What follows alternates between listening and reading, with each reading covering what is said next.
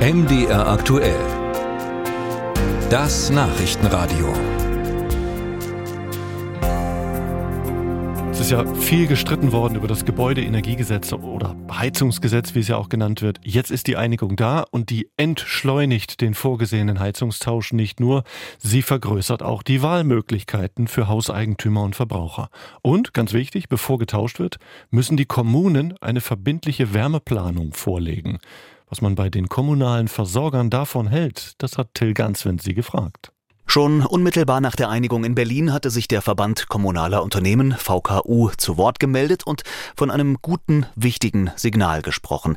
In einer ausführlichen Stellungnahme lobte VKU Hauptgeschäftsführer Ingbert Liebing dann, dass jetzt die Aussicht auf ein gutes Gesetz bestehe, eines mit realistischen Regelungen, die von Stadtwerken und kommunalen Energieversorgern auch umgesetzt werden könnten. Auch die VKU Landesvertretung in Sachsen kann mit dem neuen Ansatz deutlich besser leben.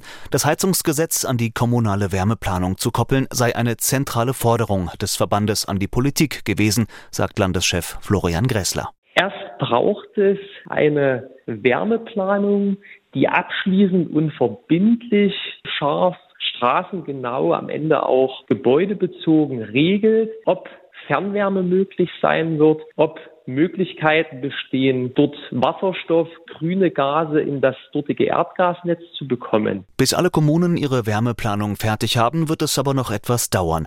Großstädte mit mehr als 100.000 Einwohnern müssen bis Ende 2026 soweit sein, alle anderen mit mindestens 10.000 Einwohnern bis spätestens 2028.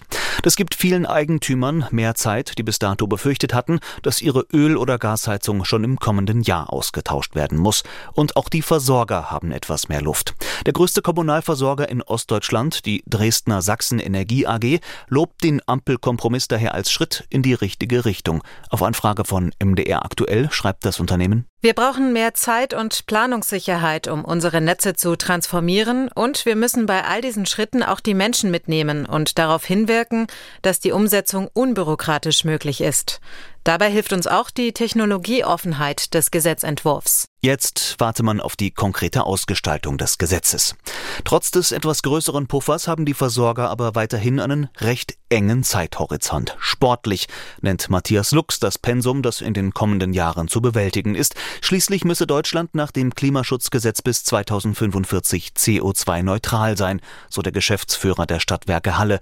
Das werde die Versorger in zwei Punkten stark herausfordern. Auf der einen Seite, und das ist positiv, wird es dazu führen, dass die Fernwärme, insbesondere in Ostdeutschland ja ein bekanntes Medium, ausgebaut werden muss. Dafür ist viel Geld erforderlich.